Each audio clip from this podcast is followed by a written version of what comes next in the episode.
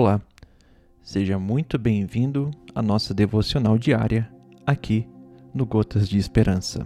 Hoje a nossa meditação será no livro de Mateus, no capítulo 14, no versículo 30, que diz o seguinte: Começando a submergir, gritou: Salva-me, Senhor.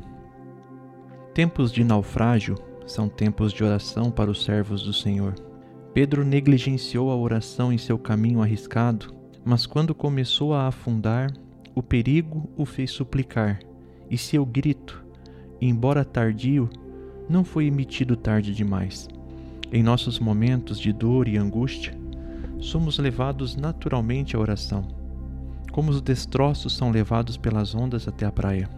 A raposa corre para sua toca para se proteger, o pássaro voa para a floresta em busca de abrigo, e da mesma forma, o cristão em provação corre para o altar em busca de segurança. O grande porto de refúgio do céu é todo oração. Milhares de embarcações castigadas pelo tempo encontram abrigo lá, e quando a tempestade chega, é sábio que façamos isso com todas as velas. Orações curtas são longas o suficiente.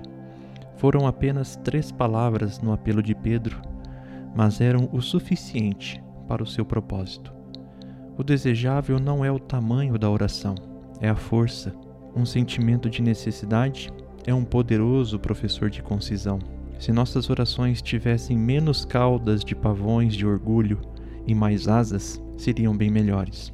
A verborragia é para a devoção como a palha é para o trigo. Coisas preciosas ficam em pequenas embalagens e tudo o que é verdadeiro numa oração tão longa poderia ter sido dito numa súplica tão curta quanto a de Pedro.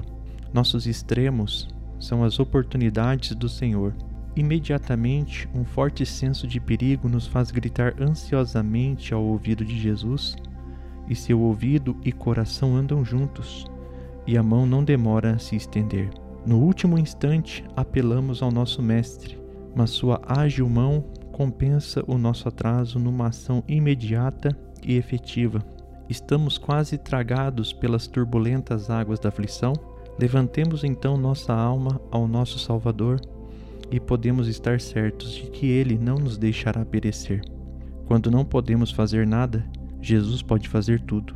Vamos buscar Sua poderosa ajuda e tudo ficará bem. Que essa devocional, essa pequena mensagem, tenha falado ao seu coração e tenha trazido conforto para sua alma nesse dia. Que Deus te abençoe e até o próximo